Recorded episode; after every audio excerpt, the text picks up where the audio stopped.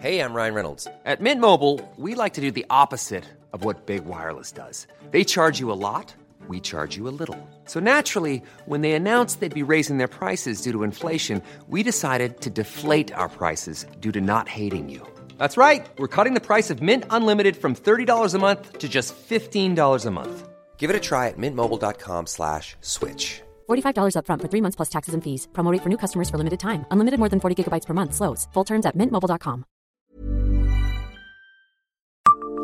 Savez-vous pourquoi on a parlé d'antibiotiques à Nancy bien avant leur invention?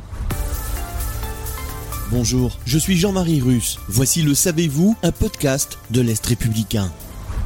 L'histoire des antibiotiques et de la découverte par hasard de la pénicilline est liée au biologiste, médecin et pharmacologue britannique Alexander Fleming en 1928. Ce que l'on sait moins, c'est que c'est un ancien qui, le premier, utilise le terme antibiotique 39 ans auparavant. Chercheur au parcours exceptionnel, Jean-Paul Vuillemin, né à Dossel dans les Vosges en 1861, a été professeur titulaire de la chaire d'histoire naturelle à l'université de médecine de Nancy jusqu'à ses 70 ans. Il a été membre de la Société des sciences de Nancy de 1899 à 1909. Passionné de botanique depuis son plus jeune âge, Jean-Paul Villemin aménage le jardin de sa maison de la rue d'Amance à Malzéville en vrai laboratoire. Il découvre un champignon auquel il donne son nom, le Vuillaminia comedans.